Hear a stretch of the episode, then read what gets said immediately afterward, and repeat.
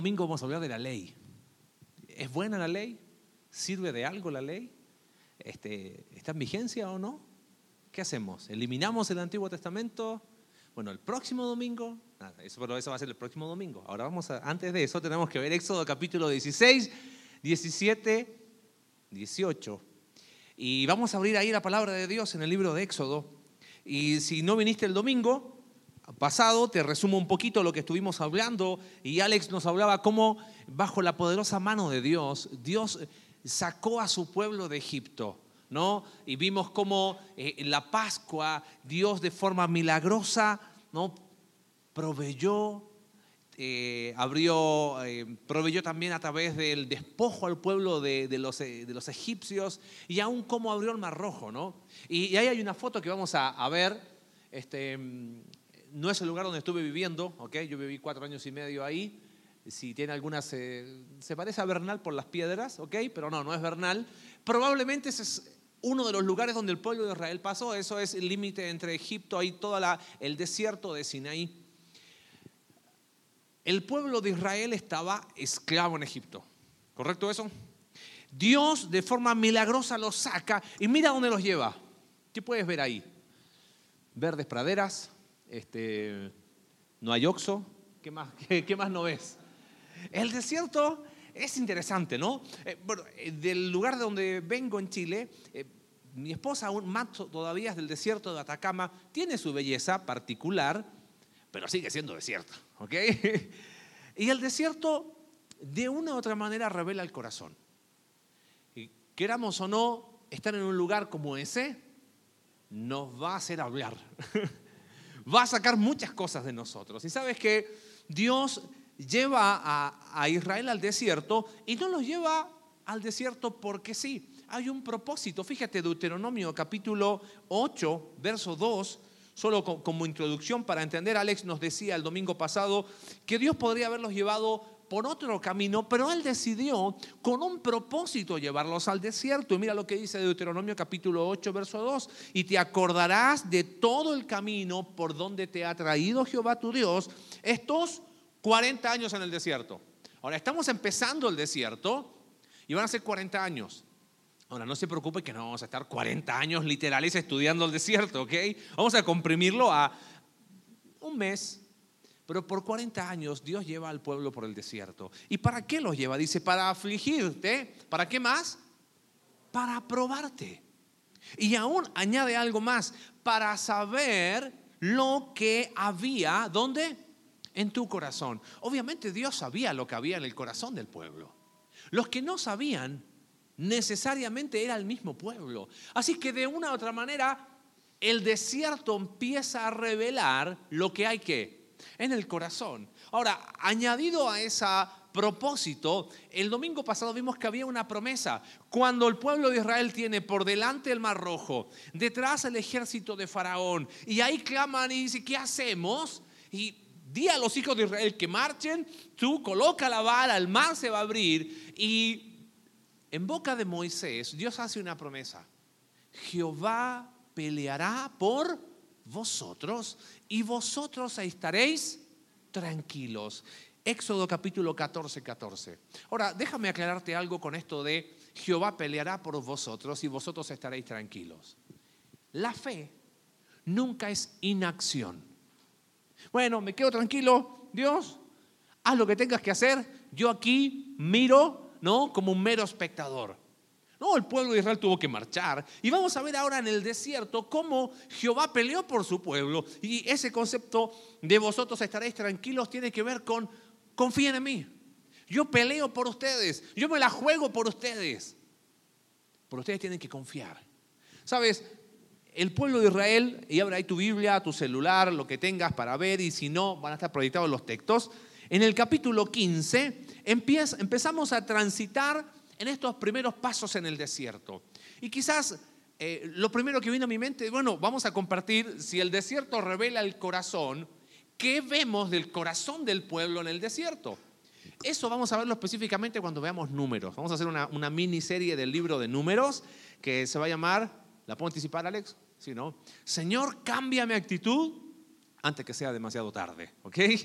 Está basado en un libro de James McDonald que pensamos tenerlo ahí, que está muy práctico, y cómo el libro de números fue reflejando esas murmuraciones, eh, que la actitud era pésima. Entonces dije, ¿para qué meterme tanto en eso si lo vamos a ver después? Si el desierto revela el corazón, estos primeros pasos en el desierto, me gustaría que los enfoquemos en la persona de quien estamos hablando. Porque la Biblia dijimos que se trata de la historia de quién? De Dios. Él está escribiendo su historia y Él nos invita a ser parte de su historia. Así que vamos a ver cómo el desierto empieza a revelar el corazón de Dios. Sin embargo, antes de eso, hay un suceso en el final del capítulo 15. Fíjate ahí, verso 22. El capítulo 15 es un canto de Moisés con el pueblo donde alaban a Dios. ¡Wow! Cruzamos el Mar Rojo, estamos del otro lado. Egipto ya quedó allá y empiezan alaban al Señor. Dice, eres mi fortaleza, mi cántico.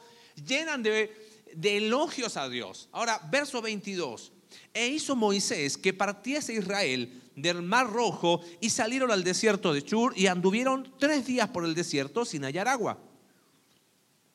Dice, y llegaron a Mara y no pudieron beber las aguas de Mara porque eran amargas. Por eso le pusieron el nombre de Mara. Entonces el pueblo murmuró contra Moisés y dijo, ¿qué hemos de beber? Y Moisés clamó a Jehová y Jehová le mostró un árbol y lo echó en las aguas y las aguas se endulzaron. Allí les dio estatutos y ordenanzas y allí los probó.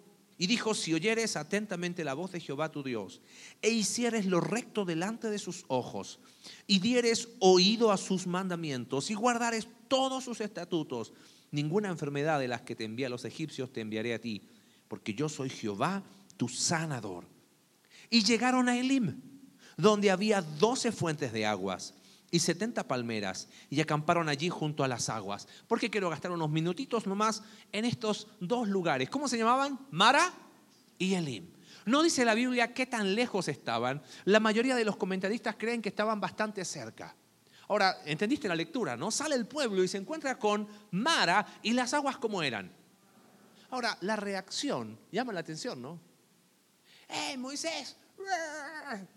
Ahora, el capítulo 15 tres días antes, wow, Dios, me liberaste, nos salvaste.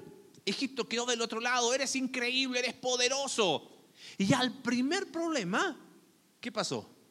Salió lo peor. Lo interesante es que Dios le dice, ok, le muestra un árbol, hace algo milagroso. Las aguas se endulzan y dice que llegan a Elim. Te dije, no, hay eh, texto bíblico que diga qué tan lejos estaba Mara de Elim, pero probablemente estaban cerca. Y en Elim estaban el agua, 70, dice, un oasis, 12 fuentes de agua, 70 palmeras y acamparon allí junto a las aguas. ¿Por qué te digo que este es como una especie de instantánea, una, una fotografía de lo que va a pasar estos 40 años? Porque el pueblo de Israel en el desierto, a la primera dificultad, y Dios proveía. Y sabes que no es muy distinto a nosotros. Y, como que a la primera dificultad estamos en Mara y, y Elim está al lado. O sea, eran dos pasos nomás, ¿entiendes? Pero no, nos quedamos ahí y, y, como que este cuadro de Mara y Elim es un resumen de lo que va a venir después. Ahora dijimos que el desierto revela el corazón y me gustaría en esta tarde hablar de qué revela del corazón de Dios estos primeros pasos en el desierto. Capítulo 16 y 17, vamos a verlos juntos. Fíjate, verso 1, partió luego de Elim toda la congregación de los hijos de Israel, vino al desierto de Sin a los 15 días del mes segundo. Fíjate, verso 2, y toda la congregación de los hijos de Israel murmuró contra Moisés y Aarón en el desierto. La palabra murmurar ahí tiene que ver con hablar mal de eh, con, con, la idea de eh, no solamente hablar mal, sino eh, hablar con falsedad de alguien. Murmuran y dicen, mira qué interesante, ojalá hubiéramos muerto por mano de Jehová en tierra de Egipto. Cuando nos sentábamos a las ollas de carne, cuando comíamos pan hasta saciarnos, pues nos habéis sacado a este desierto para matar de hambre a toda la multitud. Están pasando hambre. Te dije, viste el desierto, no había oxo como para, para buscar algo y, calmar el hambre. Y el pueblo empieza a decir mal contra Moisés y dice, mejor hubiese sido estar del otro lado. Ahora, guarda esto porque vamos a analizarlo después. Dice, donde nos sentábamos a comer carne y, comíamos pan hasta saciarnos, no sacaste acá. Ahora, ante ese problema, mira la respuesta de Dios y quizás lo has escuchado, verso 4. He aquí yo os haré llover pan del cielo. ¿Alguien sabe cómo se llamaba ese pan del cielo? El maná. Ahí lo dice después en el versículo 31. Y la casa de Israel lo llamó maná. Ahora mira qué interesante. El volviendo al versículo 4, el pueblo saldrá y recogerá, mira qué, qué, qué gráfico, dice, recogerá como diariamente la porción de un día para que yo lo pruebe si anda mi ley o no. Ahora, en el sexto día prepararán para guardar el doble de lo que suelen recoger cada día. Así que, fíjate, lo dice Moisés y Aarón a todos los hijos, en la tarde sabréis que Jehová os ha sacado de la tierra de Egipto y a la mañana veréis la gloria de Jehová. Mira que, que sigue diciendo la lectura, verso 8. Dijo también Moisés, Jehová os dará en la tarde carne para comer y en la mañana pan hasta saciarnos, porque Jehová ha oído vuestras murmuraciones con que habéis murmurado contra él. Viene, ahora mira, había que recogerlo, como dice, diariamente. ¿Cuánto tenían que recoger? Fíjate, versículo 33, eh, y dijo Moisés a Aarón, toma una vasija y pon en ella un gomer de maná ¿Qué es lo que era un gomer? Verso 36 te dice, un gomer es la décima parte de una efa. Quedamos igual, ¿no? Bueno, era como un litro y medio, más o menos, eh, cúbicamente un litro y medio de provisión y lo tenían que hacer como diariamente. Ahora, me gustaría ver juntos 16 y 17. Hay hambre, el pueblo habla en contra de Jehová. Verso 17. Toda la congregación, perdón, capítulo 17. Verso 1. Toda la congregación de los hijos de Israel partió del desierto por sus jornadas, van a Refidim. ¿Y ahora qué no hay? Verso 1. No había agua para que el pueblo bebiese. Recién no había comida y Dios provee maná, ya me voy a meter un poquito en eso, provee carne en la tarde, tenían que recogerlo diariamente. Ahora no hay agua. Y mira cómo cambia. Verso 2. Y altercó el pueblo con Moisés y dijeron, danos agua para que bebamos. Y Moisés le dijo, porque altercáis conmigo. ¿Te diste cuenta? En el capítulo 16 dice que el pueblo murmuró, habló mal, habló con falsedad. A causa una palabra distinta. La idea de altercar tiene que ver con pelear, con disputar, con entrar en pleito. Aún unas, unas traducciones dicen como que el pueblo se querelló, se querelló contra Dios. ¿Sabes qué es eso? Querellarse contra alguien, ¿no? Alguien me hace un daño a mí, por lo tanto, ¿yo qué hago? Voy a un tribunal y presento una querella, porque yo sé que esa persona me está haciendo un daño. ¿Entiende lo que está diciendo el pueblo de Israel? Jehová, ¿me estás haciendo qué? Daño. ¿Para qué me trajiste para acá? ¿Para matarme de hambre? ¿Para matarme de sed? Y así como ante el hambre Dios proveyó el maná diario, dice el texto bíblico, verso 4, entonces clamó Moisés a Jehová diciendo, ¿qué haré con este pueblo? De aquí a un poco me apedrearán. Y Jehová dijo a Moisés, pasa delante del pueblo y toma contigo de los ancianos de Israel y toma también en tu mano tu vara con que golpeaste el río. He aquí yo estaré delante de ti allí sobre la peña de Oreb y golpearás la peña y saldrán de ellas agua y beberá el pueblo. Ahora, ¿qué vemos la actitud del, del pueblo, pero qué aprendemos del corazón de Dios? Sabes que en primer lugar puedo ver acá que Dios satisface a su forma las necesidades de su pueblo. Ahora, ¿qué tenía que hacer al pueblo? El pueblo tenía que confiar. Ahora, imagínate un poco la escena. Eh, no tenemos para comer, tranquilos. Mañana cuando amanezca y esté el rocío, va a haber pan.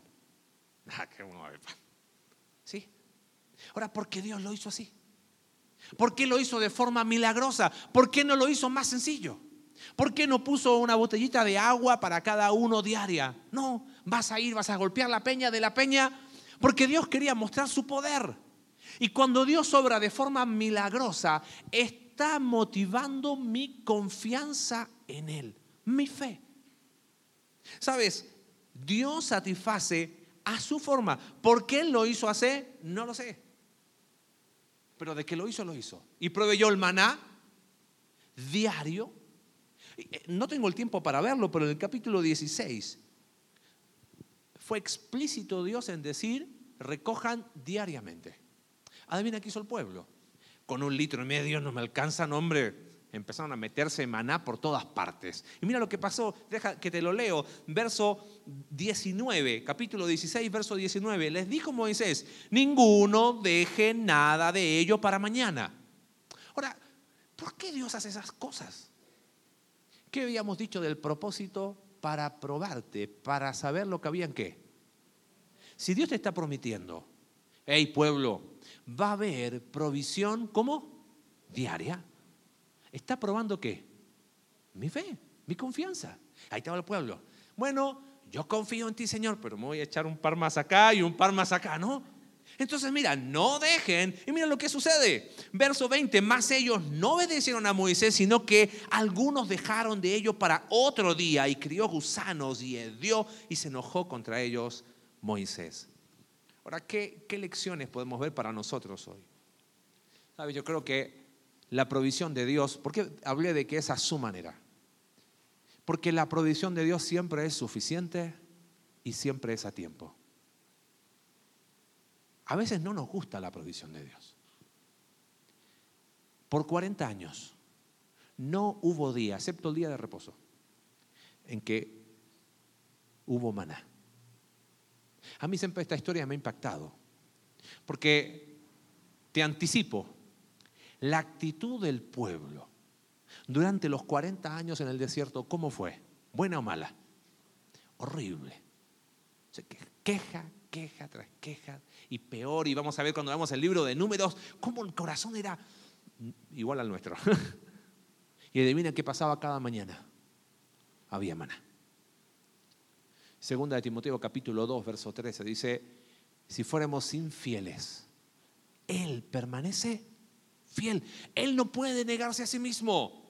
A veces yo escucho personas que dicen, ay, Dios me es tan fiel a mí. No, Dios no te es fiel a ti, Él es fiel a sí mismo. Él es fiel porque su naturaleza es fiel. Y en medio de mi infidelidad, Él permanece fiel. Porque la provisión de Dios siempre es suficiente, siempre es a tiempo. Y el pueblo ahí, bueno, pero me guardo un poquito. No, no, no, diariamente. Ahora, uno pensaría, lo primero, bueno, provisión económica. Vamos a ver eso en grupos conexión.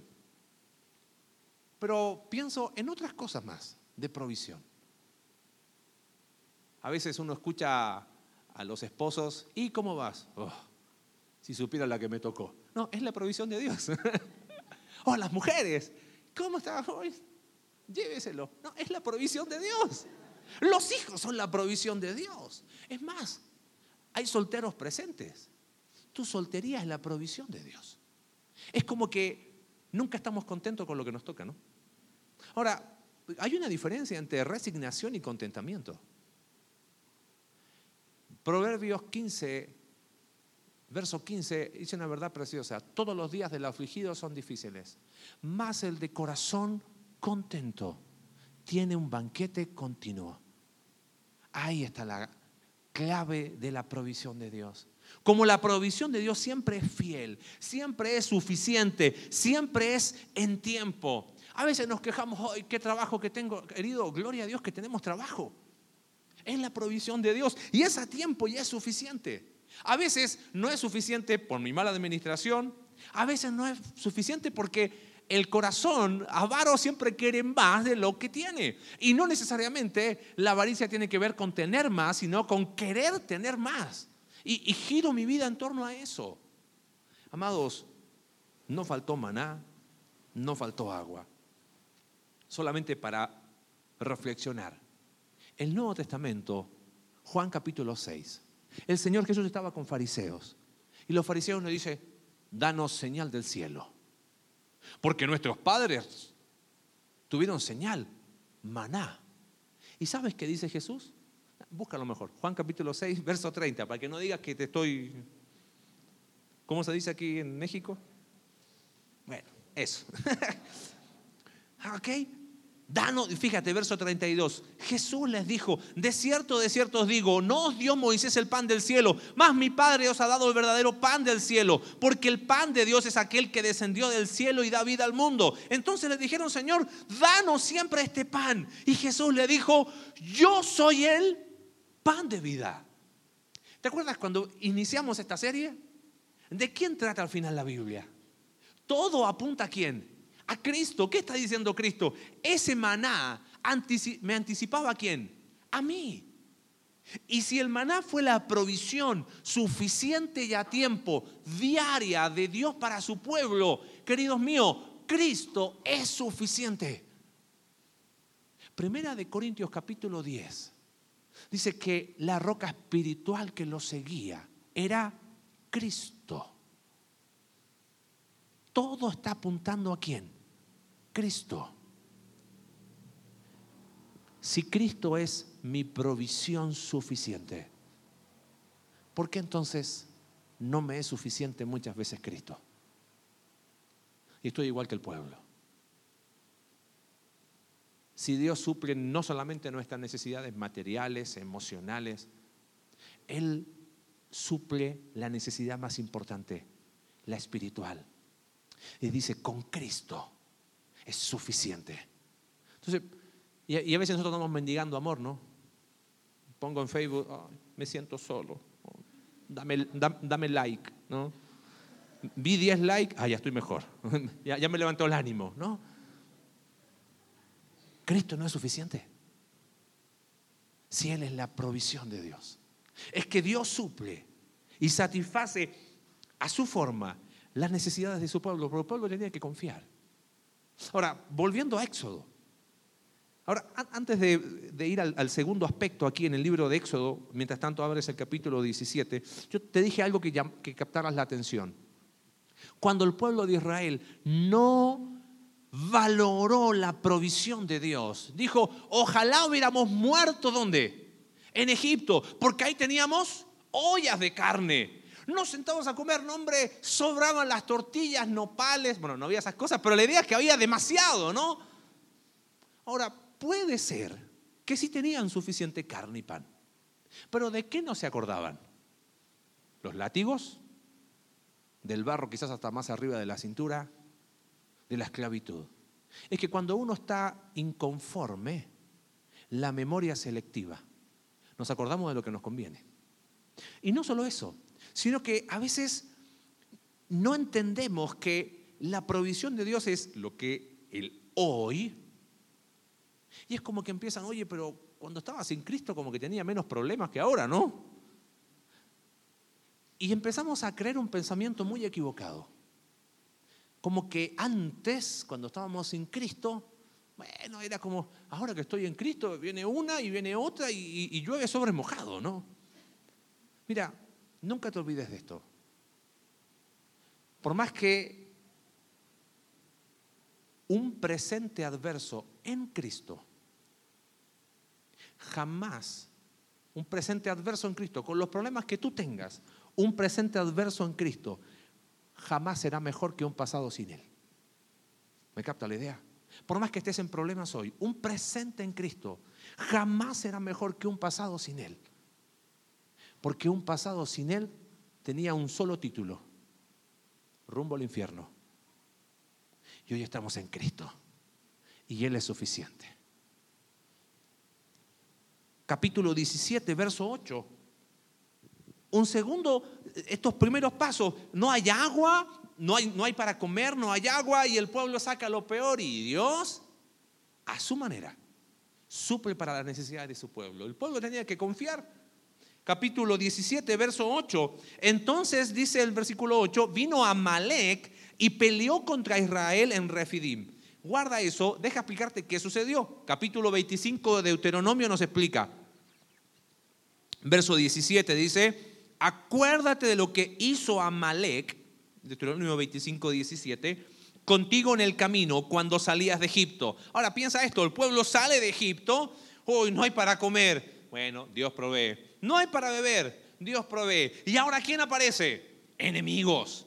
Mira, dice el texto, acuérdate de lo que hizo Amalek contigo en el camino cuando salías de Egipto, de cómo te salió al encuentro en el camino y te desbarató la retaguardia de todos los débiles que iban detrás de ti cuando tú estabas cansado y trabajado y no tuvo ningún temor de Dios. ¿Quiénes eran los? ¿Quién es Amalek? Son, los amalecitas son descendientes de Amalek. Quedamos todavía igual, ¿no? Pero eran descendientes de Esaú. Volvemos a Génesis. Abraham tiene su hijo Isaac. Isaac tiene qué? Dos hijos. Jacob, por donde viene la promesa. ¿Y cuál era el hermano de Jacob? Esaú. O sea, los amalecitas eran medios parientes. Sabían quién era el pueblo de Israel y sabían que ellos eran herederos de la promesa. Pero apenas salieron de Egipto, oh, sin temor de Dios. Ahora, interesante el relato, vamos a Éxodo 17, lo leemos rápidamente. Y dijo Moisés a Josué, aquí está la mano derecha de Moisés, primera vez mencionado, escógenos varones y sal a pelear contra Amalek. Mañana yo estaré sobre la cumbre del collado y la vara de Dios en mi mano. E hizo Josué como le dijo Moisés, peleando contra Amalek. Y Moisés y Aarón y Ur subieron a la cumbre del collado. Ahora, sucedía que cuando alzaba Moisés su mano, ¿qué pasaba? Israel iba ganando, ¿ok? Pero cuando él bajaba su mano, ¿quién ganaba? Estaba Moisés ahí. ¿Eh? Oh, ¿no? Ahora dice, y las manos de Moisés se cansaban. Así que tomaron una piedra, ¿ok? Le pusieron debajo de él, se sentó sobre ella y Aarón y Ur sostenían sus manos, él a un lado del otro, y así hubo en sus manos firmeza hasta que se puso el sol. Subraya esto. Y Josué deshizo a Amalek y a su pueblo a filo de espada. Y Jehová dijo a Moisés, escribe esto para memoria en un libro. Y di a Josué que raeré del todo la memoria de Amalek debajo del cielo. Y Moisés edificó un altar. ¿A Josué? No, un altar a Jehová. Y llamó su nombre Jehová Nisi, que significa Jehová es mi, estandarte, Jehová es mi bandera. Y dijo, por cuanto la mano de Amalek se levantó contra el trono de Jehová, Jehová tendrá guerra contra Amalek, con Amalek de generación en generación. Acá hay algo que llama mucho la atención. ¿Sabes qué? ¿Te acuerdas la promesa? Jehová peleará por vosotros. Vosotros estaréis tranquilos. Si vimos recién que Dios satisface a su forma las necesidades de su pueblo y el pueblo tenía que confiar, ¿sabes? Dios da la victoria ante los enemigos de su pueblo.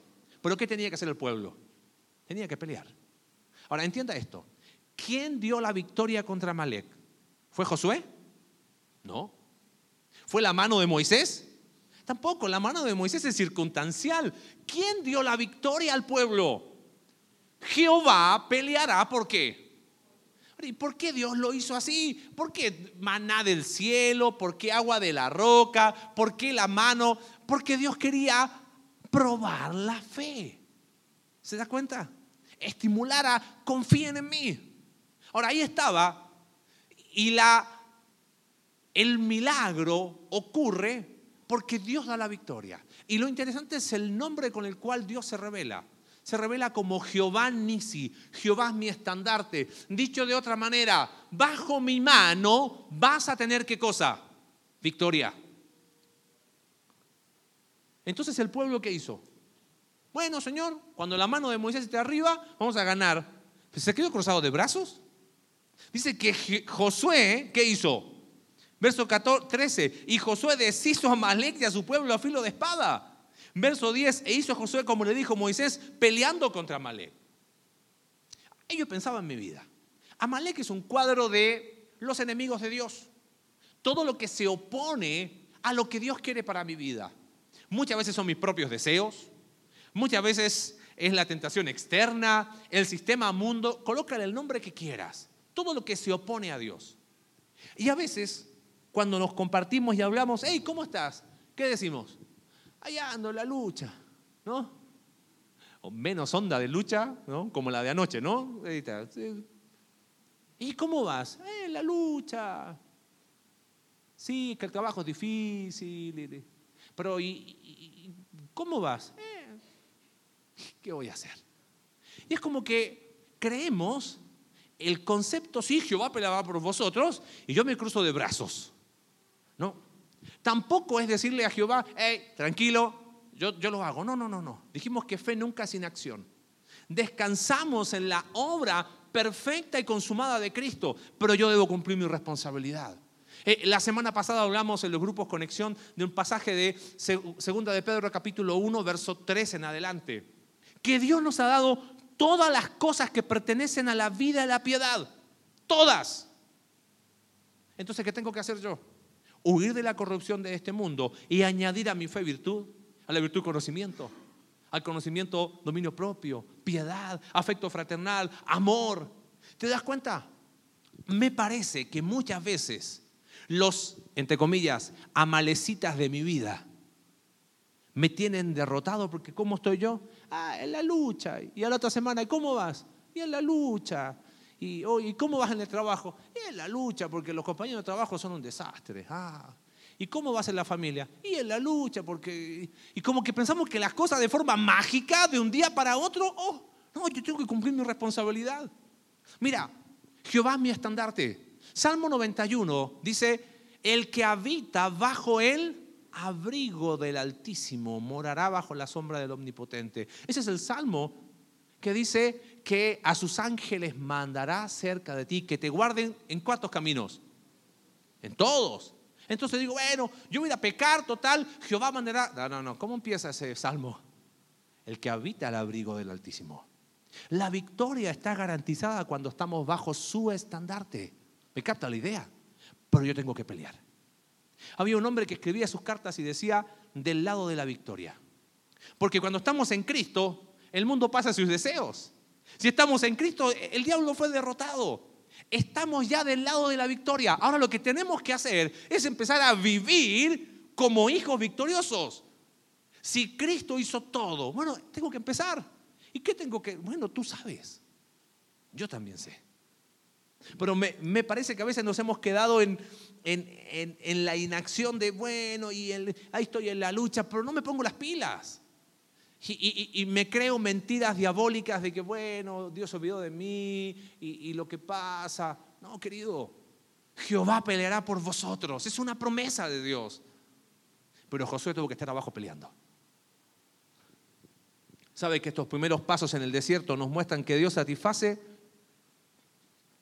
a su forma las necesidades de su pueblo? ¿Qué tuvo que hacer el pueblo? Confiar. Vimos que Dios da la victoria ante los enemigos de su pueblo. Y el pueblo tenía que pelear. Querido, no hay razón para vivir. Ay, sí, es que la tentación, es que la... No, querido, no le debemos nada a la carne. No le debemos nada a este mundo. La cruz lo hace posible. Con Cristo estoy juntamente crucificado, ya no vivo yo. Ahora vive Cristo en mí. Pero lo que ahora vivo en la carne lo vivo en la fe del Hijo de Dios, el cual me amó y se entregó a sí mismo por mí cumplamos nuestra responsabilidad. Pero en último lugar, llegamos al capítulo 18. Mira cómo empieza. Oyó Jetro, sacerdote de Madián. ¿Quién era Jetro? Ahí te dice, suegro de Moisés. Guardamos silencio por la palabra que dijimos, ¿no? Suegro de Moisés. Bueno, era un buen hombre. Le dio trabajo a Moisés por, por 40 años y probablemente, dice, dice el texto, eh, verso 2, y tomó Jetro, suegro de Moisés, a Séfora, la mujer de Moisés, después que él la envió y a sus dos hijos. Lo más probable es que Moisés, cuando va a Egipto, estaba ahí en Madián con Jetro, su suegro, deja a su familia ahí con Jetro, va a Egipto, sucede lo que sucede, que hemos estudiado en estos domingos, y ahora que vuelve al desierto, se reencuentra con su suegro y con su familia. Ahora mira qué lindo, verso 8, y Moisés contó a su suegro todas las cosas que Jehová había hecho a Faraón y a los egipcios por amor de Israel. Le contó todo lo que habían pasado. Mira qué dice Jetro, verso 10, y Jetro dijo, bendito sea Jehová, que os libró de mano de los egipcios y de la mano de Faraón, y que libró al pueblo de la mano de los egipcios. Ahora conozco que Jehová es más grande que todos los dioses. Así que Jetro dice, ofrece holocaustos y sacrificios a Dios, vino Aarón y se queda Jetro ahí. Ahora, lo interesante es lo que sigue después en el capítulo. Verso 13 dice, aconteció que al día siguiente, ¿por qué hago esto? Porque Jetro te das cuenta que es un hombre que termina creyendo en Jehová. Se sentó Moisés a juzgar al pueblo y el pueblo estuvo delante de Moisés desde la mañana hasta la tarde. Viendo el suegro de Moisés todo lo que él hacía con el pueblo, dijo, ¿qué es esto que haces tú con el pueblo? ¿Por qué te sientas tú solo y todo el pueblo está delante de ti desde la mañana hasta la tarde? Y Moisés respondió a su suegro, porque el pueblo viene a mí para consultar a Dios, cuando tiene asuntos vienen a mí, yo juzgo entre uno y el otro, les declaro las ordenanzas de Dios y sus leyes. Entonces el suegro de Moisés le dijo, no está bien lo que haces. Desfallecerás del todo tú, del todo, tú y también este pueblo que está contigo. Mira qué interesante lo que dice Jetro. Lo que estás haciendo te va a afectar a ti, Moisés, pero ¿a quién más va a afectar? Al pueblo. Porque el trabajo es demasiado pesado para ti. No podrás hacerlo tú solo. Otra vez lo marcamos. Verso 19. Mira el consejo de Jetro. Oye ahora mi voz. Yo te aconsejaré. Y Dios estará contigo. Está tú por el pueblo delante de Dios y somete tú los asuntos a Dios. Y enseña a ellos las ordenanzas y las leyes y muéstrales el camino por donde deben andar y lo que han de hacer. Verso 21 Además, escoge tú de entre todo el pueblo varones de virtud, temerosos de Dios, varones de verdad, que aborrezcan la avaricia, y ponlos sobre el pueblo por jefes de millares, de centenas, de cincuenta, de diez. Ellos juzgarán al pueblo en todo tiempo, en todo asunto grave lo traerán a ti, y ellos juzgarán todo asunto pequeño. Así aliviarás la carga de sobre ti y la llevarán ellos contigo. Si esto hicieres, y Dios te lo mandare, tú podrás sostenerte y también todo este pueblo irá en paz a su lugar. ¿Entienden lo que pasaba, no? ¿Quién tuvo la culpa? ¿Moisés o el pueblo? Algunos dicen, ¿quién dice Moisés? Ay, quería hacer todo solo. Y uno dice, bueno, pues el pueblo nunca le echó una mano. en un conflicto, uno siempre va a tender a buscar culpables o inocentes. Sin embargo, en una situación así siempre hay responsables. Dicho de otra manera, lo que le aconseja Jetro a Moisés es, mira, haz algo, organiza a la gente por grupos conexión. No, no, hazlo por grupos, ¿no? Y, y, de manera que vayan teniendo un trabajo más en equipo pequeño y las cosas quizás más complejas las traen a ti y se van a ver beneficiados no solo tú, sino el pueblo también. Ahora, si vimos que Dios satisface a su forma las necesidades de su pueblo y el pueblo tenía que confiar. Si vimos que Dios da victoria ante los enemigos de su pueblo y el pueblo tenía que pelear, ¿sabes que veo acá? Que Dios anticipa y provee para los problemas de su pueblo a través de las personas. Pero ¿sabes qué tenía que hacer el pueblo? Se tenía que comprometer. ¿No te das cuenta que Jetro no le dice a Moisés, bueno, búscate de algunas tribus de por allá? No, no, no, no. ¿Dónde estaba la solución? Entre ellos. Y, dice, busca varones de virtud, temerosos de Dios, varones de verdad. Estoy convencido de que Dios obró a través del consejo de Jetro. Y aquí quiero abrir no solamente mi corazón, sino eh, como pastores con Alex, el eh, lo que está en nuestro corazón. Y así lo dije en el primer servicio, me pongo la soga al cuello, ¿ok? Si ustedes ven que estamos haciendo la del todólogo, ¿no? Tipo, no sé si se entiende acá, circo pobre, ¿ok? Sí, hago, corto la entrada, hago las palomitas, el domador, también soy el payaso, después barro. Si usted ve que, que, que te está volviendo todólogo, usted se acerca a Alex, se acerca a mí y nos dice, ¿te acuerdas del domingo 27? Que hablaste de lo que pasó con el pueblo. Que Jetro le dijo a Moisés, hey, empieza a buscar personas en quien trabajar y llevemos juntos. El día que pase algo así, de que, porque por un lado no dice quién tuvo la culpa, yo creo que ambos fueron responsables. Moisés en no decirle al pueblo, oye, brother, échame una mano. Y en el pueblo de estar pasivo, de no ver a Moisés y decirle, oye, te echamos una mano, ¿no? El día que, que caigamos en una actitud donde queremos hacer todo y no, ustedes siéntense y, disfruten sentados así como, oh, vengo al servicio porque llama a Alex, llámame a mí y dime, ¿podemos hablar? Y si me miras así, uy, ya sé que va a venir. Tenga esa libertad. Porque eso está mal. Ahora, si queremos crecer, para poder llevar, como dice el texto, y, creo que es, es muy claro como lo dice, fíjate, no estás haciendo ni bien para ti ni para el pueblo. No lo puedes hacer solo. Sabes que yo veo acá que a medida que más crecemos, más oportunidades de servicio hay, más problemas hay. ¿Dónde está la solución? Entre nosotros. Yo agradezco a Dios porque en estos casi seis años como iglesia, en noviembre cumplimos seis años, Dios ha levantado hombres y mujeres de verdad, de virtud, temerosos de Dios, como dice el texto bíblico. Y han sido capaces de poner el hombro en este tiempo. ¿Queremos seguir creciendo? ¿Sí? ¿Ese es el deseo? Necesitamos más hombros. Para llevar la carga juntos. Obviamente cada uno con su responsabilidad. Ahora, quiero que entienda algo. Hoy nosotros no somos el pueblo de Israel. La iglesia es el cuerpo de quién? ¿Y quién es su cabeza? Cristo. El resto, me incluyo, somos todos miembros.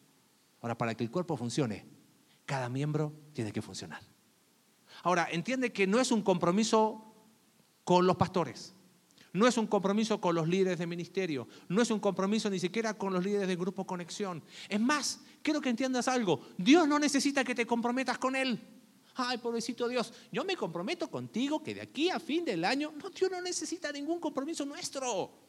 Los que necesitamos comprometernos con Dios somos nosotros. Los que nos beneficiamos diciendo, Señor, qué mejor que llevar la carga juntos somos nosotros. Los que necesitamos crecer somos nosotros.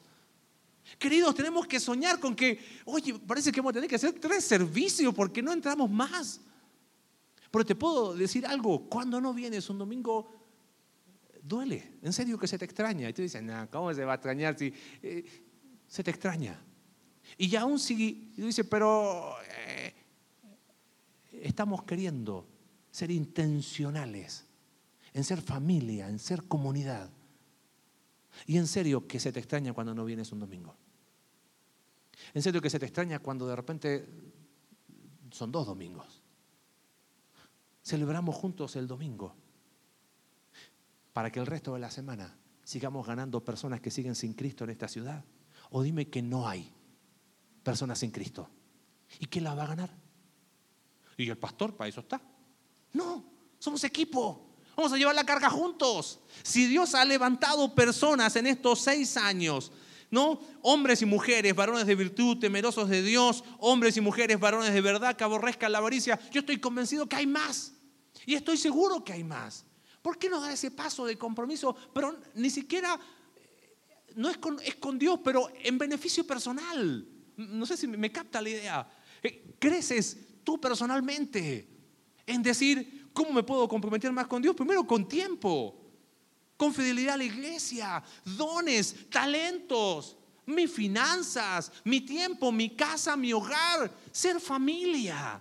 Yo veo acá que, que honestamente, queridos, aquí hay un ejemplo que no podemos dejar de pasar. Moisés no podía hacerlo solo. Necesitaba equipo.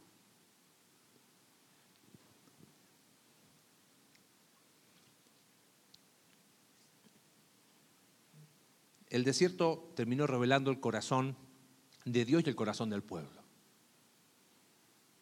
Dios suple nuestras necesidades a su tiempo y a su forma, ¿no? Él, lo hace y, y el pueblo tenía que confiar en que diariamente Él iba a proveer. Y por 40 años, a pesar de la infidelidad del pueblo, Dios es fiel. Estos primeros pasos en el desierto nos mostraron que Dios da la victoria ante los enemigos. Pero ¿qué tuvo que hacer el pueblo? Tuvo que pelear. Quizás es momento de, decir, ah, ahí estoy en la lucha y en la lucha. No, ¿sabes qué vamos a hacer? Vamos a entrarle y vamos a empezar a, a ajustar, a cambiar, qué cosas hay que cortar, qué cosas tengo que crecer. Pero en último lugar, ¿sabes qué? Dios provee a su pueblo a través de las mismas personas de su pueblo. Pero el pueblo se tenía que comprometer. Yo hoy no, no voy a terminar ni con un llamado, ni va, ponte en pie si querés. No, no, no, no, porque a veces no, no, nos pega la, la emoción del momento. Esto es algo muy personal entre tú y Dios. De decir, yo quiero comprometerme con Dios, con Él. Y tú sabes en qué área de tu vida, pero con Él, para llevar la carga juntos. Y si hoy estuviese un jetro acá, nos diría exactamente lo mismo. Hoy no está jetro, ¿sabes qué está? Está el ejemplo de la palabra de Dios. Porque la Biblia nos enseña que las cosas que antes se escribieron, ¿se escribieron para qué? Para ejemplo nuestro. La historia del pueblo de Israel ya se escribió. Ya conocemos qué pasó. Y si no lo conoces, ven cada domingo, que vamos a seguir hasta noviembre, cuando terminemos Deuteronomio. La historia del pueblo de Israel ya se escribió. Ya sabemos qué pasó con el pueblo. La historia de nuestra iglesia se está escribiendo. ¿Qué vamos a escribir? ¿Qué se dirá de nuestra iglesia? Él edifica su iglesia. ¿eh? Es de Él. Yo edificaré mi iglesia, dijo Jesús. Y 1 Corintios capítulo 3 dice, pero cada uno mire cómo sobreedifica. Creo que ahí está el desafío para cada uno de nosotros. De que con la ayuda de Dios y sostenidos de la mano de Dios, podamos escribir una historia distinta. Amén. Señor, en esta tarde te damos tantas gracias por tu palabra. Señor, sacaste a tu pueblo al desierto y el desierto empezó a revelar que el corazón no estaba tan bien como uno creería. Y, y Señor, no somos muy distintos al pueblo de Israel. Pero hoy queremos enfocarnos en tu persona. Y Señor, queremos agradecerte por tu provisión fiel. Porque a tu manera provees para nuestras necesidades. Permítenos confiar. Padre, quizás hay personas presentes que están pasando necesidad. Permítenos suplir de forma práctica y ayudar a confiar diariamente en tu provisión. Señor, tenemos enemigos que se oponen a todo lo que tenga que ver contigo. Qué hermoso descansar que estamos del lado de la victoria, pero Señor, nuestra responsabilidad es pelear. Haced morir lo terrenal en vosotros, nos dice Pablo en Colosenses capítulo 3. Tenemos que hacerlo. Señor, y, el cuadro de Éxodo capítulo 18. Te pido por favor que quede marcado en nuestra mente y en nuestro corazón. La obra la hacemos juntos. La carga la llevamos juntos. Porque somos un equipo donde nadie sobra. Somos un equipo donde ninguno es más grande que otro. Donde, Señor, ser iglesia se trata de que la única cabeza eres tú. Y cada uno de nosotros, como miembros del cuerpo de Cristo, cumplamos nuestra función y nuestra responsabilidad. Gracias por estas lecciones y estos primeros pasos en el desierto, que son de tanto ánimo y desafío a nuestra vida. Oramos en el nombre de Jesús. Amén.